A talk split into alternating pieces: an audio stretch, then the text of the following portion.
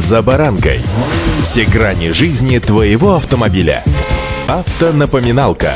Комментарии экспертов. Советы по обслуживанию автомобилей в программе «За баранкой».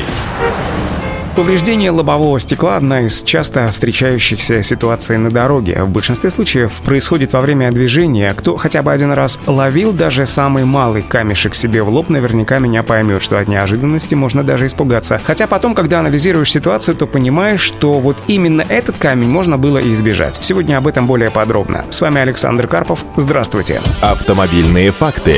Стоит отдать должное нынешним производителям лобовых стекол. Делают их с таким расчетом, чтобы даже поймав камень, они не разбивались и смогли держать даже очень сильные удары. Но со сколами и трещинами, также паутинками, на стекле ездить нельзя. Ремонт может оказаться очень дорогим, особенно в случае многослойных стекол, да еще и с обогревом. С повреждением можно столкнуться даже на качественной трассе, если на нее просыпались стройматериалы или мусор из проезжающего грузовика. Давайте-ка разберемся, как и что делать, если все же вам прилетело. Прежде всего помните, любое повреждение автомобиля, которое произошло во время движения, является дорожно-транспортным происшествием, поэтому должно быть оформлено по всем правилам. Автомобиль нужно остановить, о произошедшем сообщить по номерам 112 или 02. Кроме того, нужно зафиксировать место аварии, провести съемку и запомнить ориентиры. Автомобильные факты.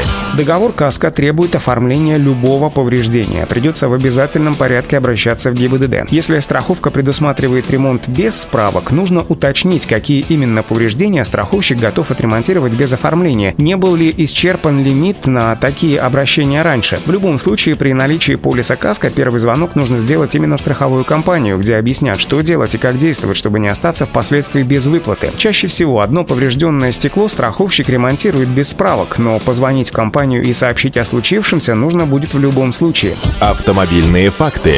Предъявить претензии за камень, вылетевший из-под колес, нельзя, но если впереди идущий автомобиль не имел задних брызговиков, то шанс привлечь его к ответственности все-таки есть. Для этого у пострадавшего должны быть твердые доказательства, например, запись видеорегистратора. Если на записи зафиксирован госномер машины, в ГИБДД должны возбудить расследование, вызвать собственника автомобиля и опросить его на предмет того, кто был за рулем. Если камень вылетел из кузова грузовика без записи с регистратора или показаний независимых свидетелей, здесь не обойтись ну никак. Если такая запись есть и на ней четко видно, что из кузова грузовика вылетает незакрепленный груз, который причиняет ущерб, то вину доказать проще. Помимо большого штрафа за нарушение правил перевозки груза, владельцы грузовика еще могут заставить возмещать причиненный им ущерб.